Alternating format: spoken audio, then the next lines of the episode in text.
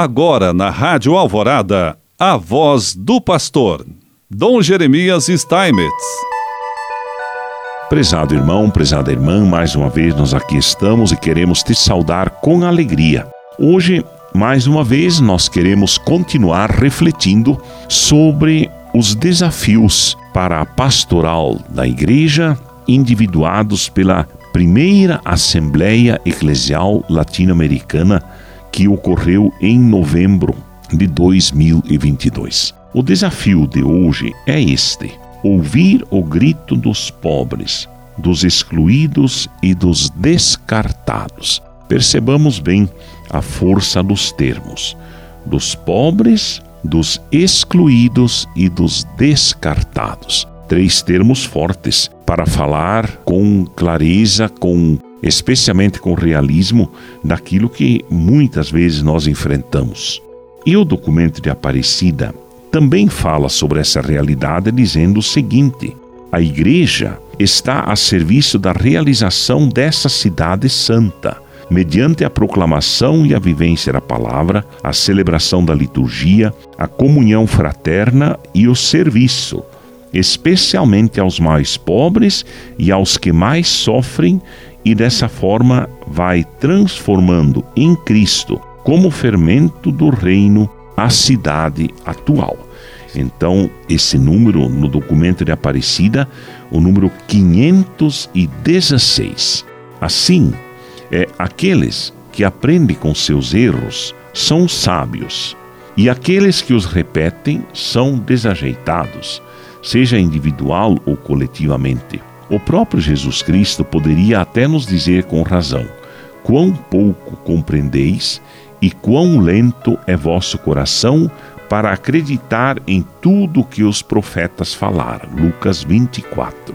Temos dificuldade em aprender com as catástrofes ecológicas, os massacres genocidas da história recente.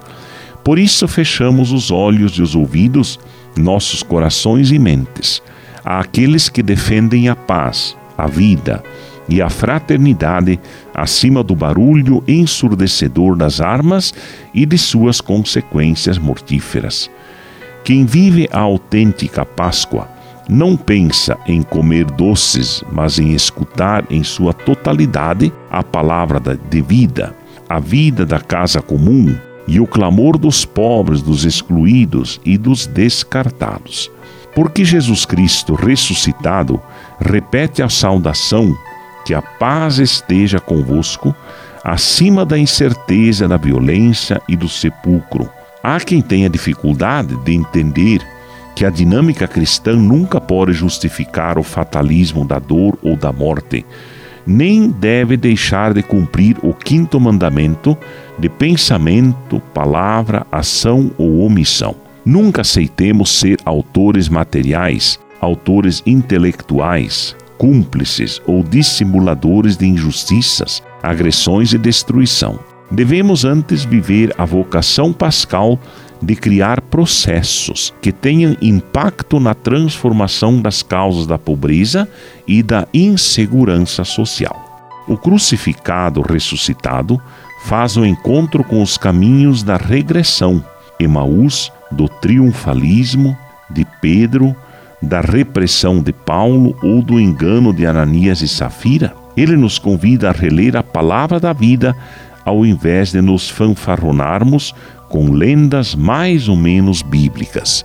Também nos exorta a assegurar que nossas teologias e práticas pastorais incentivem e facilitem a escuta dos gritos dos pobres, interagindo com eles, a fim de tornar visíveis os novos rostos dos excluídos e excluídas. No século XXI, nós que cremos em Cristo ressuscitado, somos chamados a viver nossa fé com parésia e com uma encarnada hermenêutica bíblica, que nos leva a acolher, proteger, promover e integrar migrantes e refugiados, como insiste muitas vezes o Papa Francisco porque uma globalização sem solidariedade afeta negativamente os setores mais pobres. E assim, Deus quer nos abençoar em nome do Pai, do Filho e do Espírito Santo. Amém.